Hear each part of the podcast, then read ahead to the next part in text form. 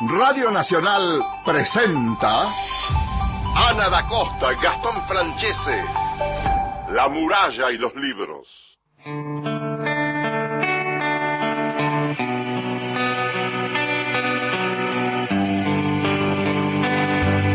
Hola, ¿cómo están? Muy buenos días. Bienvenidos a un nuevo programa de La muralla y los libros, como siempre todos los sábados a las 7 a.m. Acá estamos junto a Gastón Francese. Hola Gastón, buen día, ¿cómo estás? Hola Ana, hola Ana Sarena Talich en los controles y hola Cristian Blanco. Aquí estamos Ana, todos haciendo La muralla y los libros.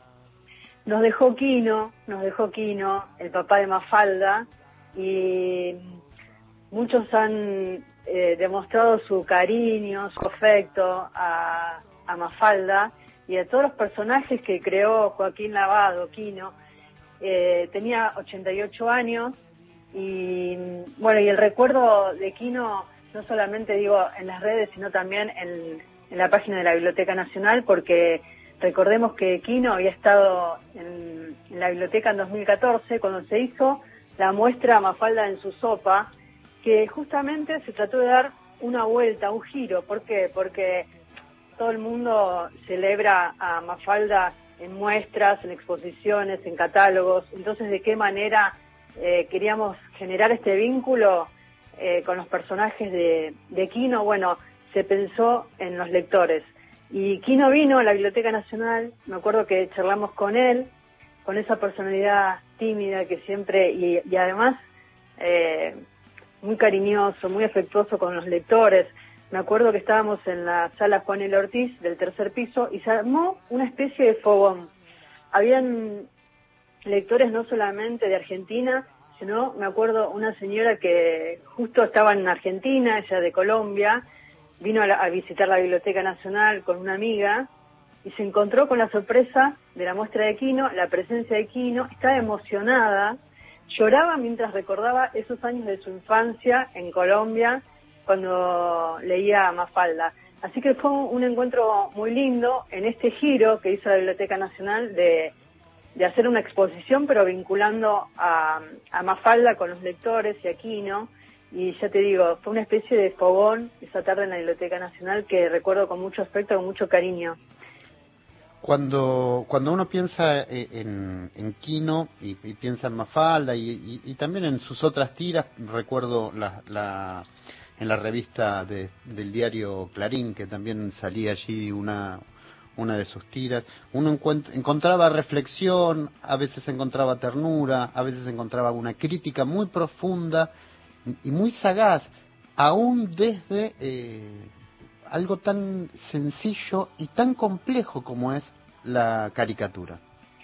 Sí, pensemos también en todas las cuestiones que tienen que ver no solamente con lo social, sino también con el feminismo. Mm. ¿No? Que ahí también está planteado, o sea, muchos temas eh, relacionados con, con el mundo, con la humanidad, con las guerras. Recuerdo, recuerdo una tira que está Mafalda, está la madre de Mafalda lavando los platos y Mafalda acercándose y diciéndole a vos qué te gustaría hacer cuando, si, si pudieras vivir. Exactamente. muchos, muchos lectores a través de las redes, como te decía recién, recordaban tiras, tiras de, Mafalda y y cómo no volver a leerlas, ¿no? Uno también piensa en el homenaje que hicieron muchos, muchos fans ayer en San Telmo, donde está, eh, en esa esquina están todos los personajes de Mafalda, dejaron flores, dejaron cartitas, dejaron regalos, y realmente, eh, mira, acá yo marqué, en el libro tengo todo Mafalda, acá este libro enorme de tapas amarillas que, que muchos tienen también. Y que te firmó él, por lo que me mostraste me firmó él, que lo, guardo con mucho cariño este libro. Sabes que acá marqué una, una de las tiras que hay un calendario con todas las hojas que van pasando del año y él dice, y Mafalda dice, el almanaque es la burocracia del tiempo. También el director de la Biblioteca Nacional en Telam, ¿no? Estuvo recordándolo. Así es, y también nos envió un material que él eh, había escrito sobre Quino, sobre Mafalda, que está en la página web de la Biblioteca Nacional, junto a lo que yo te decía, ¿no? que en, una caja azul, en uno de los estantes del Archivo de Historieta Demográficos Argentino, que está en la Biblioteca Nacional, está resguardada buena parte de las cartas que Quino recibió a lo largo de su vida y su trabajo, que fueron enviadas a su domicilio, a las revistas, a los diarios que, que publicaba Aquino, a la editorial de sus libros, notas redactadas a mano, con máquina de escribir o en computadoras. Bueno, esa es la fiel prueba de la inquebrantable relación que se fue construyendo entre el dibujante, la obra y su público, ¿no? A lo largo de más de cinco décadas. Y esta solidez de este vínculo, eh, bueno, obviamente que no se puede interrumpir por la tristeza de su partida. Así que lo recordamos aquí, ¿no? De esta manera, en esta charla que tuvimos en la Biblioteca Nacional esa tarde, antes de encontrarse con los lectores. Vamos a escucharlo aquí, ¿no? La muestra estaba focalizada en su vínculo con los lectores y me preguntaba si tiene contabilizar la cantidad de cartas que ha recibido de los lectores. No, no, no. Nunca fui de juntar. Juntaba las que más me, me emocionaban o me gustaban o tenían curiosidad. Mm, como por ejemplo una chica que me contaba que ella hasta leer Mafalda creía que el mundo era el pueblo de Santa Fe donde ella vivía, ¿no? Cuando empezó a leer Mafalda y que hablaba de los chinos, de los rusos, del Pentágono, todo eso, se le abrió la cabeza, ¿no? Esas cosas son lindas. En el catálogo aparecen cartas de puño y letras, dibujos a mano alzada, pintados, dirigidos a Mafalda, puntualmente, que el Quino gentilmente le hizo llegar a Mafalda. ¿Cambió esta relación con los lectores con las nuevas tecnologías? Yo con las nuevas tecnologías me siento muy incómodo porque soy analfabeto completamente. El telefonito lo uso para hablar por teléfono y nada más, no sé mandar mensajes, ni recibir, ni nada, no. O sea, soy, sí, analfabeto, vamos. ¿Y los lectores siguen enviando cartas? Eh, sí, pero como yo no veo nunca internet porque la pantalla me produce muchas dificultades para verla, me mandan muchas cosas así, manuscritas. Incluso hubo una, oyente que la sacamos al aire, donde le mandaba una foto y usted le hizo un dibujo de Mafalda, como que le contestaba Mafalda, ¿no? ¿Qué siente cuando los lectores le dicen gracias, o lloran incluso, o le dicen eh, todo lo que ha hecho por nosotros? Y me pregunto qué es lo que he hecho por ellos. Yo he hecho lo que me gustaba hacer como trabajo, nada más. Este, me sentí muy mal los otros días porque fui a una proyección de películas de cortometrajes sobre Malvinas y había varios excombatientes y también me venían a agradecer todo lo que hice. Y yo decía, pero esta gente está loca, me está agradeciendo a mí lo que hicieron ellos, que, que arriesgaron la vida. Y yo no hice más que hacer eso, lo que me gustaba hacer. ¿Y por qué cree que, que se ese fenómeno de que lectores de diferentes edades se sientan representados como falda? Yo creo porque los problemas que, que yo he tratado en mis tiras son inherentes a, bueno, a la familia, a las relaciones humanas, a la relación con el colegio, a la preocupación por los problemas del país y del mundo. Y bueno, creo que es eso lo que hace que el personaje siga vigente también, porque los problemas lamentablemente o han empeorado o están igual que siempre. Por último, le quiero preguntar sobre la muestra en la Biblioteca Nacional Mafalda en su sopa. Ha ido a incansables homenajes que se le han hecho en todo, todo el mundo. ¿Qué significa esta muestra en particular relacionada con los lectores? Y bueno, estoy ansioso de verla porque todavía no la he visto. Me interesa muchísimo porque yo mismo no me acuerdo de mi relación con los lectores que han mandado cartas muy emocionantes. Inclusive creo que la la familia de una señora que me escribió una carta y que ya no está en este mundo, la señora, le querían venir a ver la muestra también y estoy muy ansioso por conocerlo.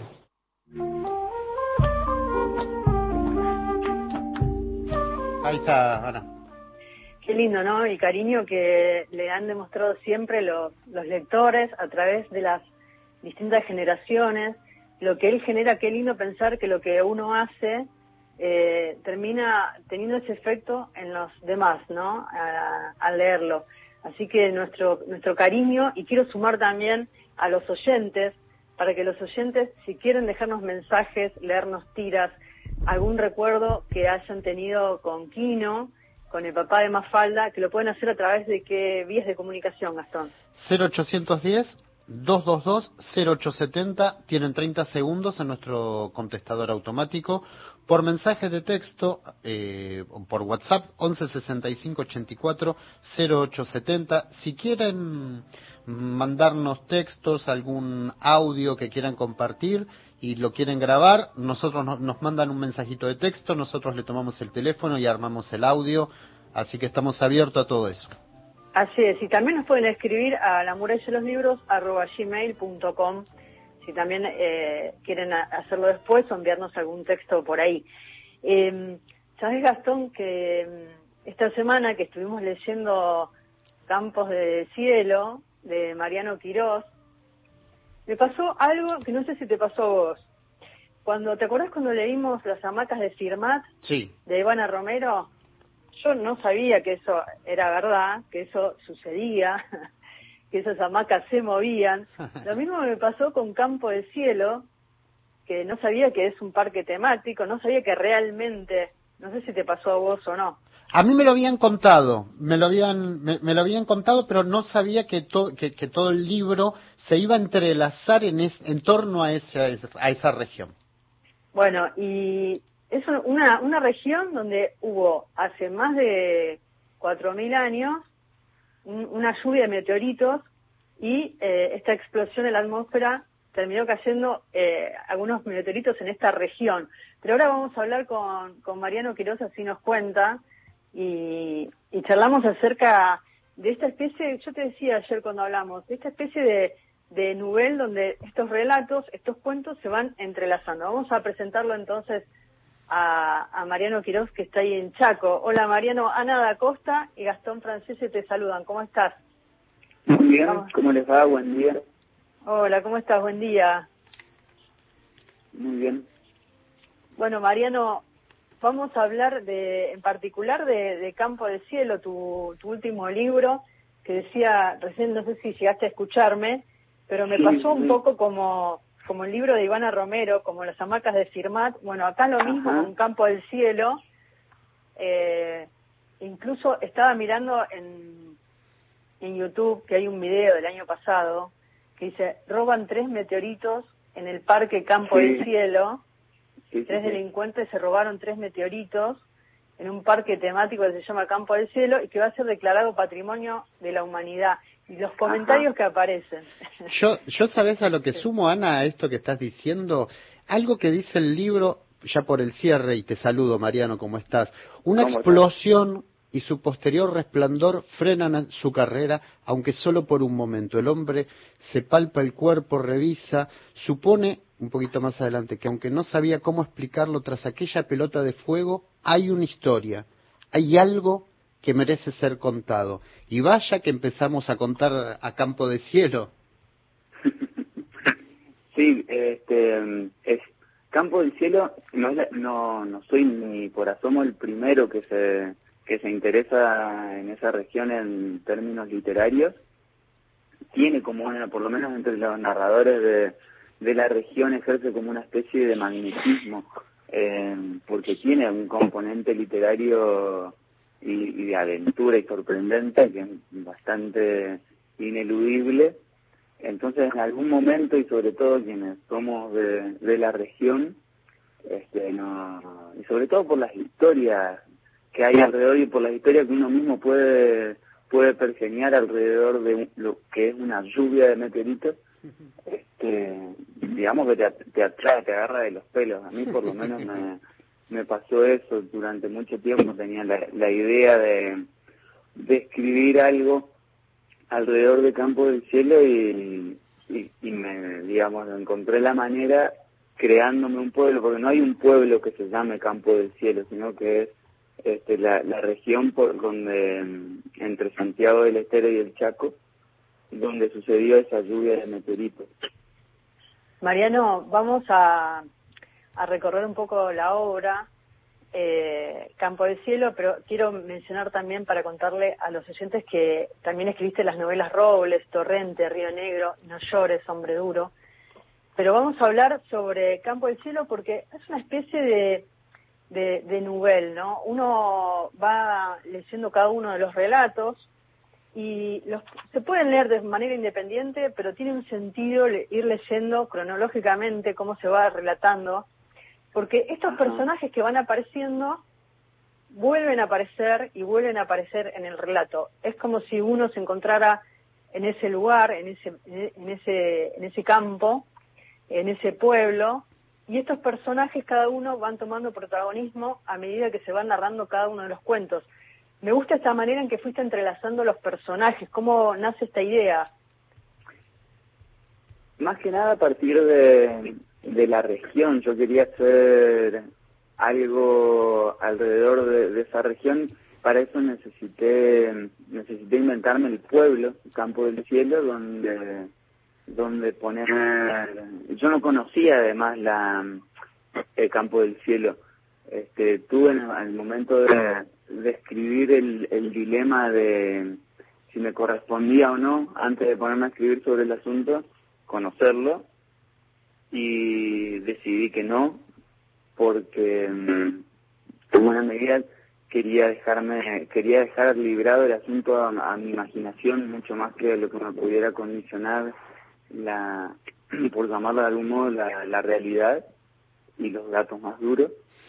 Entonces me inventé ese pueblo eh, partiendo del, de la lluvia de meteoritos y de la región de Campo del Cielo yo inventé el pueblo de Campo del Cielo donde puse todo ese, ese grupete de personajes entre quienes viven allí en Campo del Cielo y aquellos que por H o por B se ven en la necesidad de ir hasta Campo del Cielo y cómo la atmósfera o, o, el ambiente de Campo del Cielo, que tiene como una especie de clima bastante áspero, un poco parecido al clima del Chaco, este, cómo condicionan el comportamiento y la conducta de quienes viven allí, de quienes van hacia campo del cielo. Hay como, este, quería dar la sensación como de que hubiera algún tipo de, de efecto que dejó aquella milenaria lluvia de meteoritos que altera la conducta y el comportamiento de quienes están ahí. Mariano Quirós es escritor, con él estamos hablando. Eh, Mariano, entrelazás personajes, entrelazás estas historias dentro de este entorno, de este eh, pueblo imaginario, con, con, este entorno que condiciona tanto de alguna manera, pero también me parece que estos personajes que cumplen funciones en muchos casos también hablan de la complejidad que puede encontrarse en cualquier eh, lugar humano. Es decir, las, las, complicaciones que puede tener un niño con, tener un padre que lo golpea o, o, una niña que perdió a su madre y tiene que cantar porque es también de alguna manera la forma de agradar al padre. Digo, empieza a haber tanta complejidad ahí y la subalternidad también que aparece tanto con los pueblos originarios como dentro de la misma sociedad de o del pueblo Campo del Cielo. Sí, a mí, a mí también me gustaba la idea, me gusta, soy de Resistencia, ¿no? Resistencia es una ciudad bien bien urbana, brutalmente urbana, este que se contrapone eh, de manera para mí espectacular con lo que es el interior del Chaco hay hay una diferencia mal Resistencia es lo menos parecido al Chaco, este, y a mí me impresionaba mucho a medida que empecé a conocer el interior del Chaco, me impresionaba mucho ese contraste. Eh, y entonces una de las cosas que me parecía interesante también de cómo, cómo abordar el interior del Chaco era contraponiéndolo con, con personajes que pudieran salir, digamos, de resistencia o de una vida urbana de ahí me parece que es que surge esa complejidad porque hay como una especie de choque es inevitable que entre el, cuando hay algún elemento de la vida urbana que se traslada hacia el interior este, o hacia la vida rural por así decirlo es inevitable que haya un, choque más que un encuentro este que se da de manera más ese choque brutal de manera más o menos solapada por ahí, parece como si fuera este, pacífico, pero en realidad es un choque para mí brutal. Incluso ahora lo que está pasando en el Chaco con, con los, en casi todo el país, pero en el Chaco eh, yo lo siento más intensamente, los, los incendios forestales, ayer mismo apareció en Resistencia, enclavaron un shopping a, a pocas cuadras de, de la, digamos, casi en la afuera de la ciudad. Este, y ayer apareció un, una guaraguazú, que es un animal, es como una especie de zorro, zorro lobo gigante. Es, del animal que se toma en la mitología del lobizón. Mirá. Y eso está pasando ahora mismo, es, es el choque que te quiero, mm. que te quiero decir entre el, la vida urbana y la vida rural, la vida del monte, eh, está, es cada vez más escalofriante, cada vez más duro, y en buena medida por la explotación, el tipo de explotación económica bastante salvaje que la vida urbana impone sobre la vida rural. ¿no? toda esa complejidad, digamos, tocándola desde la literatura, eh, se atempera un poco y yo creo que hasta se hace disfrutable. Sabes que, Mariano, estoy pensando en, en uno de los cuentos, que es el que cierra el libro, que tiene que ver con los orígenes, y ahí hablas de, la espesura del monte, ¿no? Dice, el sol se está cayendo. Esta idea que atraviesa todo el libro, que dice, si el sol se está cayendo, habría que salir en busca de sus pedazos para unirlos y devolverlos al cielo. Y algunos veneran, ¿no? Este material caído otros lo repudian. Y, y, este no límite entre el cielo y la tierra, ¿no? Dice, y las cosas del cielo a veces pueden estar en la tierra y las cosas de la tierra a veces pueden estar en el cielo. A veces estamos en un lugar y a veces estamos en el otro, ¿no? Y se pregunta qué es lo importante. Creo que nos lleva también a reflexionar sobre, sobre este tiempo, ¿no? Sí, a, mí me gustaba ahí la idea también de darle mm, eh, una, una tonada o un tono, si se quiere, hasta un poco místico al relato, valiéndome en alguna medida, faltándole el respeto, más que nada, al, a la cosmogonía de los pueblos originarios del Chaco, que sí tienen, sobre todo los, eh, los matacos, tienen una relación muy intensa con lo que fue la lluvia de meteoritos, porque eh, la lluvia sucedió en su territorio, ¿no? De, los pueblos matacos. Y eso sí tiene una, una cosmogonía muy, muy intensa, muy poderosa alrededor de, eh, de, la lluvia de meteoritos. Lo tienen como, como una cosa. Eso también me gustaba mucho, la idea, como ustedes contaban al principio, el, el mercado negro de los meteoritos, ¿viste? Lo del año pasado que hubo el intento de robarse tres meteoritos, este, tocar esas, poner en contraposición esas cuestiones, la explotación turística del mercado negro, este, económica de los meteoritos con la con la cosmogonía tan tan fuerte, la, la relación tan fuerte de los pueblos originarios con los meteoritos.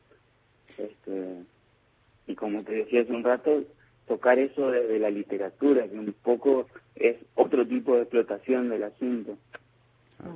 Ahora, Mariano, eh, decíamos complejidad, decimos este conflicto, este choque que vos decías que podía darse entre la ciudad, el hombre y el, monte, eh, esta explotación.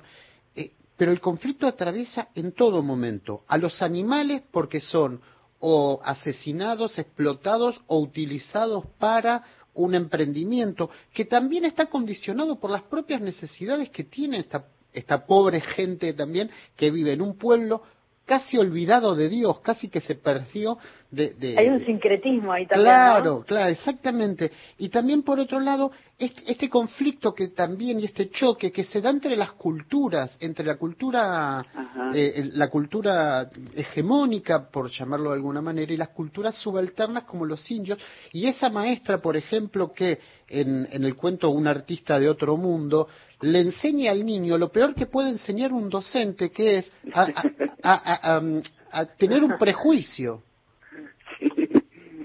Sí, bueno, eso también, pero eso es también un, toque de, humor un poco eh, salvaje y también los, los prejuicios. A mí me encantan los prejuicios yo, yo mismo soy un cúmulo de prejuicios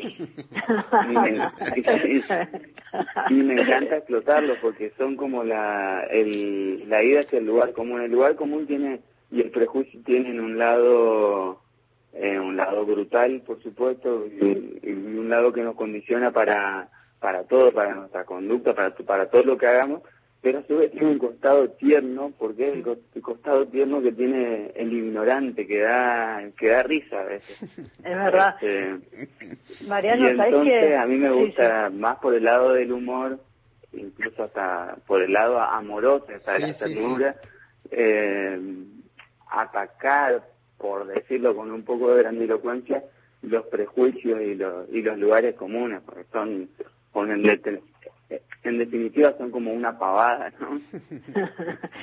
en, el, en el cuento, en el relato de Jorgelina, que Gastón la mencionaba hace un ratito, esta cantora del pueblo que baila, canta y toca el bombo, eh, con este padre Brodsky que la madre que cuenta, la madre murió joven, ¿no? Este padre que dice como que mira para otro lado mientras el mundo a su alrededor se cae a pedazos. Eh, y, y ahí nombra en esta cantora de, que, que, está muy influenciado el, lugar por los ritmos folclóricos, habla de la samba, la chacarera, son los ritmos predilectos de, de nuestro pueblo, mencionan ahí, y hablan de una canción, de Luna Cautiva, entonces, eh, si te parece, vamos a escuchar a, la Sole, a Soledad Pastoruti con Rally Barrio Nuevo, en esta canción de Luna Cautiva. Te caes en línea, después seguimos charlando sobre Campo del Cielo. ¿Te parece? Bueno, cómo no. Dale, dale.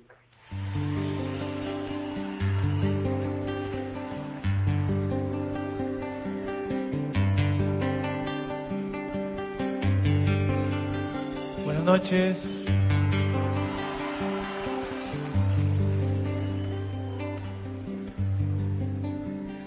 estoy de vuelta después de larga ausencia, igual que la calandria que azota el vendaval. Y traigo mil canciones como leñita seca, recuerdo de fogos que invitan a matear. Y traigo mil canciones como, como leñita seca, recuerdos de fogos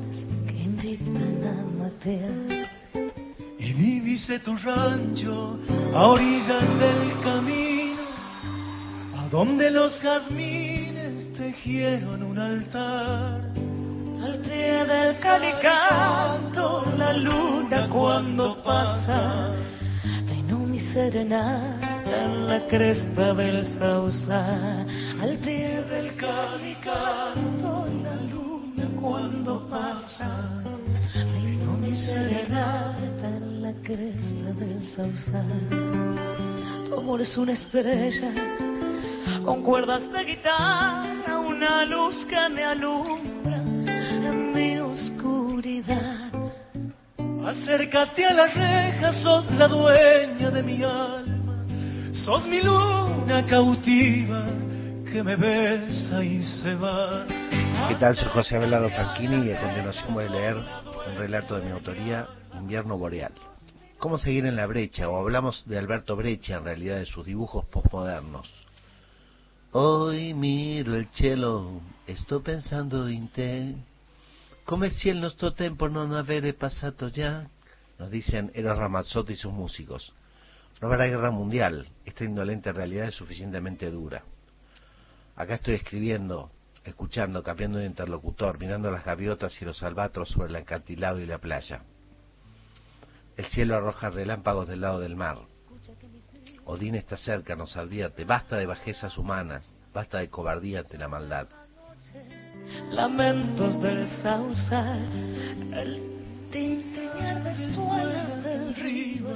Muy buenos días, Ana Gastón de La Muralla y sus libros. Eh, de acá del Bolsón lo llamo, me imagino que ese relato del Chaco con una Goraguazú dando vuelta por un shopping ahí, le habrá pasado lo mismo acá en el Cerro Catedral, cuando pusieron los megas hoteles, con los zorros colorados, con, con los huemules, me imagino el impacto para estos animalitos cuando avanza el confort, cuando avanza la comodidad turística.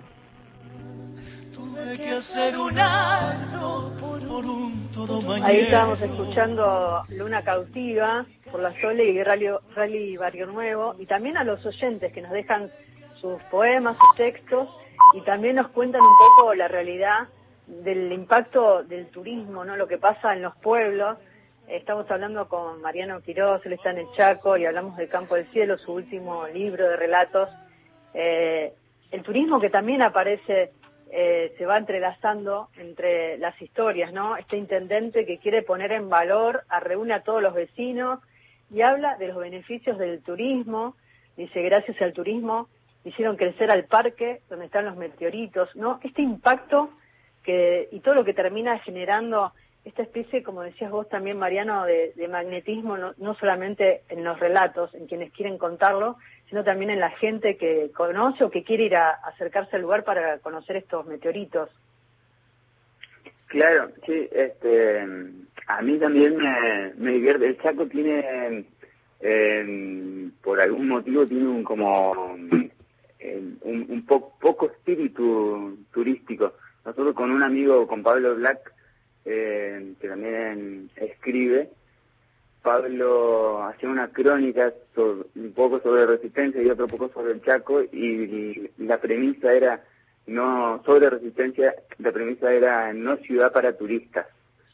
Este, y hacía una, una descripción de lo que es la provincia, de lo que es la ciudad, que mm, básicamente ahuyenta al visitante porque porque es una ciudad dura es una y es un territorio duro. De hecho por algo el territorio chaqueño fue uno de los últimos en, caer en manos de la conquista este, del ejército argentino en el siglo XIX junto con la mm, conquista del desierto patagónico.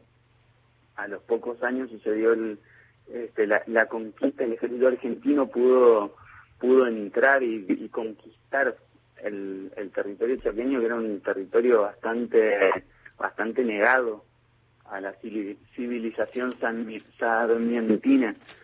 Este, y esa es una parte de la historia de la provincia que a mí me encanta también. Pero sí es este justamente el turismo y el Chaco son como dos cosas que van por carriles distintos y que cuando intentan encontrarse este, hacen hacen como un engendro insólito.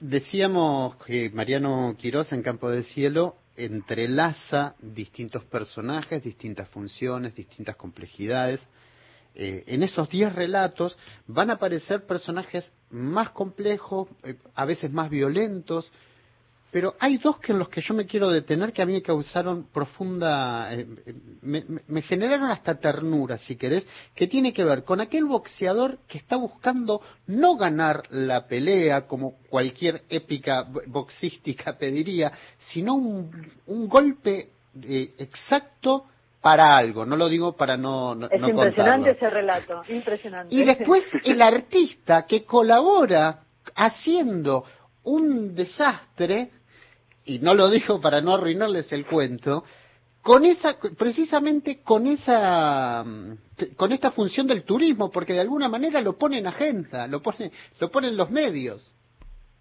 Sí, eh, sí, yo quería con, con todos los personajes, digamos, como era la, la, la construcción de un pueblo, este, cada pueblo tiene como su, o por lo menos está el prejuicio, ¿sabes? que estábamos hablando de prejuicio, el prejuicio de que cada pueblo tiene su artista, su deportista, este, su cantor, eh, su, hasta su mecánico, su loco.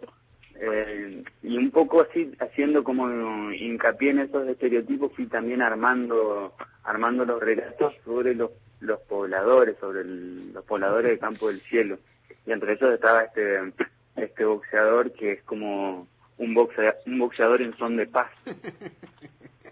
y el artista que, que sí tiene, que tiene todo lo, de un artista extremo, incomprendido, eh, es ridículo. Este, y entonces con, con ese con esa idea es que la, fui armando los personajes. Y en algunos casos también como haciendo o pretendiendo hacer homenajes, el de la cantora Jorgelina es un homenaje medio atravesado a Kafka que tiene a Josefina, la cantora del pueblo de los ratones. Que es un cuento que me encanta y que, como todo lo de Kafka, termina de manera un poco asiaga. Y yo quería darle como a, a mi Jorgelina, quería darle como un final feliz. Algo así creo que conseguí. y, y quiero ir, ¿sabes a dónde? A, a las palabras, porque aparecen muchas palabras y me gusta este trabajo que haces con el lenguaje. Aparece por ahí la palabra pispás. Eh, anoté, anoté varias por acá, eh, la malquerencia, la bravuconería, y después en otros cuentos aparecen las palabras marabunta, marasmo, esperpento, timorato, estipendio, y fui anotando algunas otras más como finiquitado. Eh, me gusta este trabajo, ¿no? Hasta las palabras enclenques, guasuncho, este trabajo que haces con el lenguaje. Eh, ¿Cómo lo fuiste trabajando a través del relato? Tengo, em, al momento de escribir, es como, tengo siempre el, dilema con el, con el, con el cruce de, yo me manejo más bien con, con el lenguaje oral eh, hacia la escritura, desde el lenguaje oral hacia la escritura, y ahí siempre tengo el dilema en cuanto a la, a la tonada y a las expresiones regionales. Eh, un dilema que cada vez lo, lo, resuelvo bien o mal, pero lo resuelvo más hacia el lado del, del uso, si se quiere, del, del regionalismo y sin, sin exceso. No es que yo pretenda tampoco reproducir, porque, porque no se puede reproducir un, un lenguaje exactamente como es, pero sí me, me interesa tomar el, me gusta, por la idea de tomar las expresiones más o menos chaqueñas, o por así decirlo, y, atravesarlas con, con toda la literatura que yo leo, yo leo bastante, leo mucho, digamos, este y me interesa hacer como, ya hablaba de choque, hacer como una especie de choque también entre el, las tonadas, las, las expresiones bien del uso resistenciano con, con la literatura que yo pueda leer, que es básicamente literatura argentina, literatura norteamericana y literatura latinoamericana, y en menor medida española o francesa, lo que tenemos para consumir de literatura en la Argentina. Este, y atravesarlo con el lenguaje de, resistencia del nordeste, que es un lenguaje que me encanta, el, esa especie de musicalidad medio bruta que tenemos los chaqueños y una musicalidad un poco más amable que tienen los correntinos este, y diferenciarla y hacer mezclar esos esos usos hacer algo como no, no, no novedoso pero sí este, para decirlo sencillo lindo Mariano, eh, hay algo que también quería destacar del libro y que, así como decíamos que podemos pensarlo como, como un entrelazamiento o un rompecabezas que se va conformando, paradójicamente cierra con esa cosmogonía, esa, esa génesis del lugar. Pero sí quería, no quería dejar de señalar que todo aquel que llega de afuera, de campo de cielo, tiene una experiencia fuerte por lo menos. Eh, y me parece que ahí también hay otro punto. Sí, eso, eh, sí, como te decía hoy, me, era una de, la, de las ideas, era que por algún motivo quienes no eran de Campo del Cielo y se veían obligados a ir hacia Campo del Cielo, un poco se, se contagiaban de, de toda la atmósfera enrarecida del pueblo que se le adjudicaba a esa lluvia de meteoritos. Entonces, quienes por H o por B se veían en la, necesidad de ir hacia el campo del cielo, a medida que se acercaban ya algo en su forma de percibir las cosas empezaba a distorsionarse o algo les empezaba a jugar en contra este y eh, digamos algo hacía surgir una historia. Miren, si recién hablábamos de la musicalidad, decía Mariano, de la musicalidad del lenguaje, de las palabras, y quiero cerrar con un fragmento de uno de los relatos, Mi mujer y su chupacabras, que también por ahí se, entrecuelan en las historias, Y dice, me concentré, dice el personaje, en los meteoritos y recordé un viejo mito indígena. Dice que alguien quemó el gigantesco árbol que conecta el cielo y la tierra. Los hombres que estaban arriba se transformaron en constelaciones y desde entonces solo se puede subir a través de la danza y el canto, el agua o el humo. Miren, si no tiene musicalidad, este lenguaje, estas palabras de Mariano Quiroz. Muchísimas gracias, Mariano, por esta comunicación telefónica.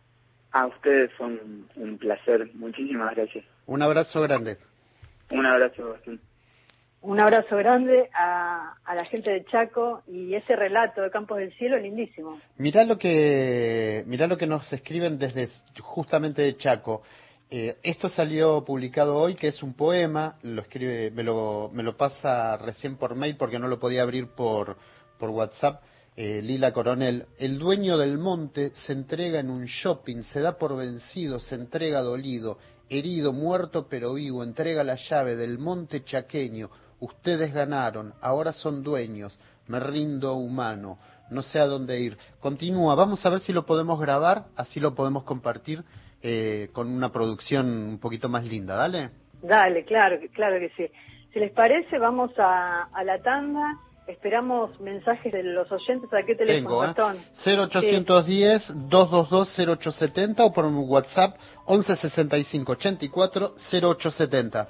Entonces va, llamamos a la tanda y enseguida continuamos por AM870 Nacional para todo el país hasta las 8. La muralla y los libros, con Ana da Costa y Gastón Francese. Seguimos caminando por Nacional. la puerta y este mi hogar. Luján 2020. Cuadragésimo sexta peregrinación a Luján. Desde tu casa, en forma virtual. ¡Qué felicidad, amigo mío! Hoy, programa especial desde las 18 y transmisión en vivo y en directo de la Misa Central. La peregrinación virtual la vivís por Nacional, la radio pública.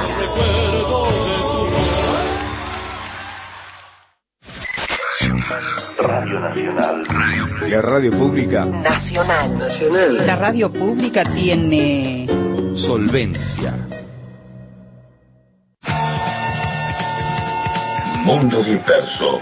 Somos Rodolfo García, Daniel Míguez y Pedro Saborido. Y todos los domingos de 11 a 13 por Radio Nacional les vamos a contar historias para que ustedes las vuelvan a contar por ahí y se luzcan mucho.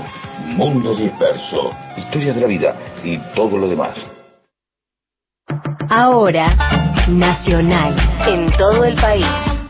7 de la mañana, 42 minutos. Próximo programa, Crisis en el Aire. Continuamos en La muralla y los libros.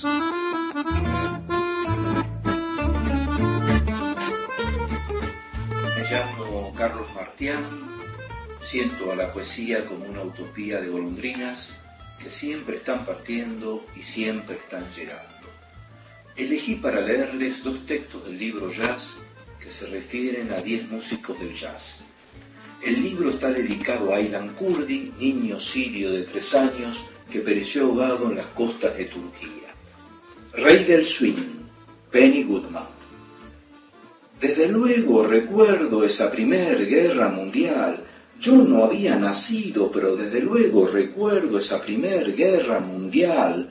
Y cuando Penny Goodman dejó el gueto de Chicago, escoltado por una cohorte de ratones, ratones embrujados por su clarinete, sí, su clarinete que iba y venía, iba y venía bajo las estrellas nevadas de Chicago, y el sonido fluyendo como un río, como un río claro, bajo las estrellas nevadas de Chicago, Chicago, salchichería del mundo, decía Carl Sandburg, desde luego recuerdo las balaceras de Al.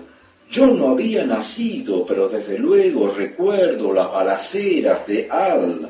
Y cuando Goodman Penny hacía girar sin, sin, sin, y su clarinete que iba y venía, iba y venía, hasta que fue coronado rey. Rey del Swing.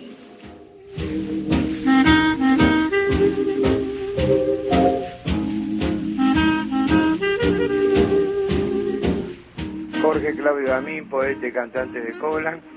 Quiero agradecerles el homenaje que están haciendo a Quino y contarles mi experiencia. Yo tengo un Facebook con un perfil, lo mando a todos los continentes y envié inmediatamente que se nos fue Quino y recibí respuestas increíbles, no solo de, Argentina, de amigos, de, de México, de Perú. Habla Roberto de Mendoza sobre el programa de los libros la pared. Mi madre se llamaba Mafalda, en homenaje al barco que vino de Italia con el nombre de Mafalda. Y aparte, leí toda la vida la historieta de Mafalda. Hoy tengo 74 años, soy mendocino y me duele el alma que este hombre los abandonó. Gracias.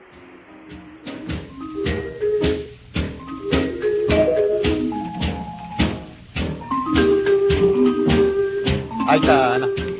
Ay, me, me emocionó este señor de 74 años, no nos dijo el nombre, que su mamá se llamaba Falda, eh, la tristeza de, este hombre que nos abandonó, pero también pienso en la repercusión y en el cariño de todos los lectores del mundo, como contaba el otro oyente, ¿no? Que recibió mensajes porque la, la repercusión fue a nivel mundial. En todos los, los diarios uno podía ver eh, la- las notas, las tiras de Mafalda, eh, bueno, muchos humoristas también de alguna forma con sus propios personajes eh, recordando y demostrando el cariño hacia Mafalda, la contención, ¿no? En, en otros, digo, dibujos que aparecieron, por ejemplo, de Tute, de Liniers, eh, Liniers con Enriqueta abrazándola a Mafalda, digo, e- esa demostración de cariño a nivel mundial y todo lo que significó Mafalda para tantas y tantas generaciones. Insisto, eh, era una buena oportunidad para reflexionar también. No era simplemente humor, era mucho más que humor, eh, Kino. Eh, déjame que me ponga al día un poco con los mensajes que tengo un montón de WhatsApp eh, y te los compartimos. Eh, Gervasio desde Yacimiento en Vaca Muerta en Neuquén, Enrique de Tartagal Salta, Mariano de Tucumán, eh, nos saludan muy buenos días. Eh, después, a ver, acá tengo uno que es de Gracias por los recuerdos de Quino y la nota, comparto que el feminismo en estas tierras tiene mucho de la mano de Mafalda. Susana nos escribe. También Eduardo desde Rosario, Claudia de Ensenada que pide que por favor aclaremos que la cultura de los que los indios no es una cultura subalterna. Lo decía en un término más teórico, no porque piense que es eh, es menor, no lo decía despectivamente, sino todo lo contrario, pero lo aclaro y vale vale va de hecho entonces la aclaración. Bueno, y uno piensa también en, lo- en cuántos lugares de nuestro país que no conoce, ¿no? Eh, cuántos espacios y cuántos recorridos nos falta hacer para conocer nuestro país y me encanta hacerlo a través de la literatura y de los oyentes que también nos mandan su- sus textos. Así es. Si te parece, vamos con algunas noticias de la Biblioteca Dale. Nacional. Se viene un conversatorio sobre la Ley de Servicios de Comunicación Audiovisual y esto va a ser el próximo sábado, 10 eh, de octubre a las 17 horas. En el marco de los 100 años de la radio argentina, la Biblioteca Nacional organiza una conversación con Graciela Peñafort, Edith eh, Marteriana, Eduardo Rinesi, y Néstor en un nuevo aniversario de la sanción de la Ley de Servicios de Comunicación Audiovisual. Va a ser entonces el próximo sábado 10 de octubre a las 17 horas y se va a transmitir en vivo por el canal de YouTube de la biblioteca, también por Facebook Live de, de la Biblioteca Nacional y va a haber un streaming también desde la página web. Así que bueno, acá estarán los, los participantes. eh, que me parece interesante como para reflexionar sobre esta ley sancionada el 10 de octubre del 2009 y tiene que ver también con, eh, te decía al principio, en el marco de los 100 años de la radio argentina, que uno puede encontrarse con los diferentes eh, episodios que forman parte del podcast 100 años de la historia de la radio argentina que está en Spotify. Buen día, estoy escuchándolos como todos los sábados, escu- eh, escuchando al escritor poeta, al escritor, perdón, del Chaco. Eh, aprendo mucho, soy Villa Ángela de Chaco. Eh, les envío un abrazo desde la tierra Cuom y Mocoit. Lidia nos escribe. Y mira, te quiero contar algo sobre el cine, Gastón, porque el próximo martes, en la programación de octubre de La nave de los sueños, el próximo martes a las 19 horas se va a proyectar Canela de Cecilia del Valle. La charla va a ser en el canal de YouTube de la Biblioteca Nacional de Daniela Pereira de La nave de los sueños sobre esta película. Y te cuento brevemente de qué se trata. Dale. Eh, Ajax Grandi, un arquitecto de la ciudad de Rosario, a los 48 años decidió ser Canela. Esta película narra el paréntesis en la vida de la protagonista, donde ella se debate entre intervenir quirúrgicamente su cuerpo o no. Y es esa inquietud la que hace que se pregunte si quiere seguir postergándose en pos de los demás o si es hora de tomar las riendas de su deseo. Pero ¿cuál es su deseo?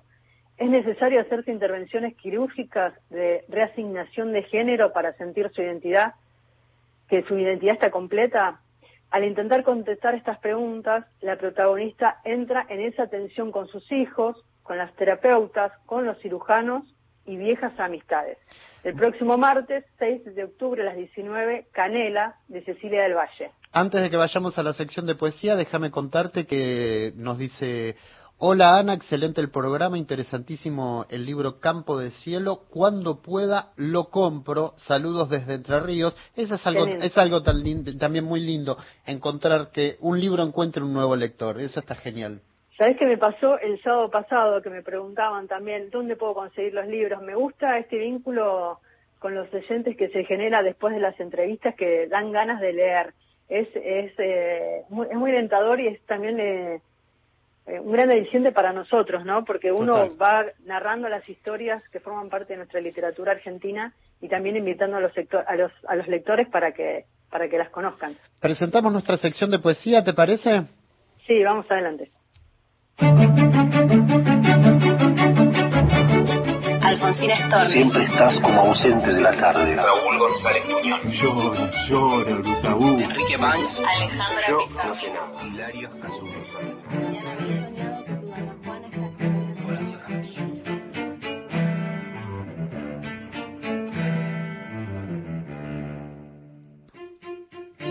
Mi nombre es Lavero Ferreira, estudié comunicación social en la UNC, vivo en Córdoba hace como 17 años más o menos, soy lesbiana, poeta, docente del nivel medio en el IPEM 336 y lo que tengo para compartir es un poema eh, que forma parte de otros textos que escribí eh, durante mi participación en el Mundial de Escritura que se hizo hace dos meses y bueno, espero que les guste.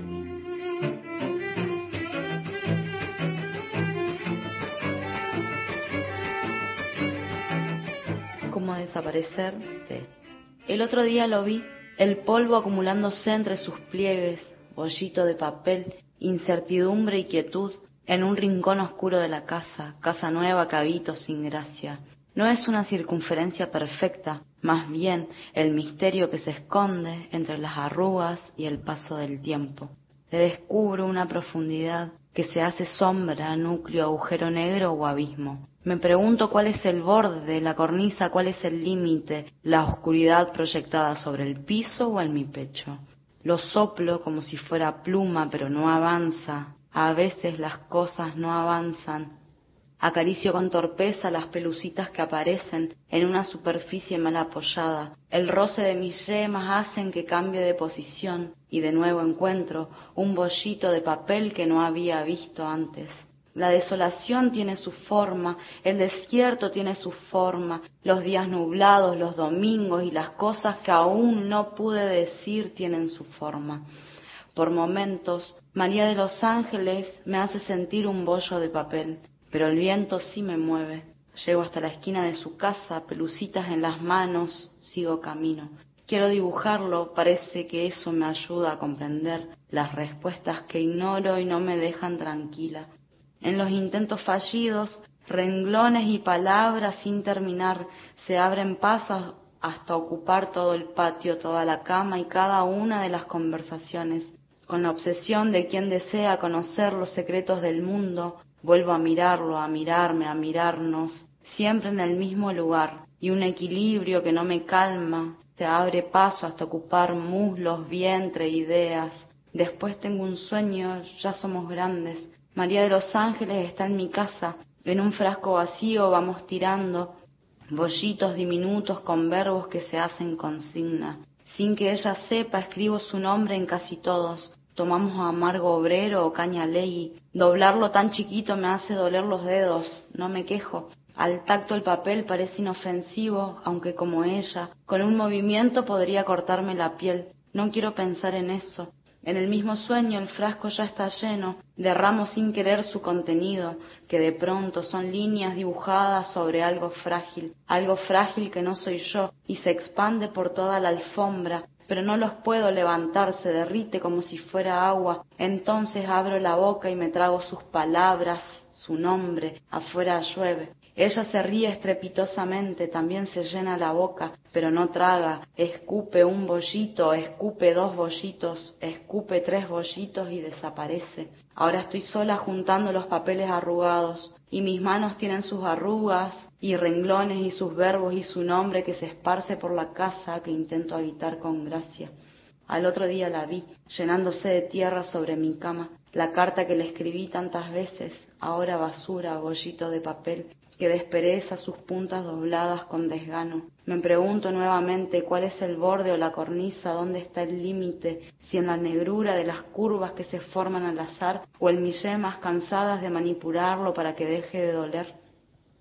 De cuclillas sobre el colchón, como si fuera un ejercicio, lo soplo hasta que cae al piso. Me arrastro junto a él, lo llevo lento y sin pausa hasta el pasillo. Atravesamos despacio el living y llegamos al basurero. La carta decía un montón de boludeces que ya no quiero mostrarle.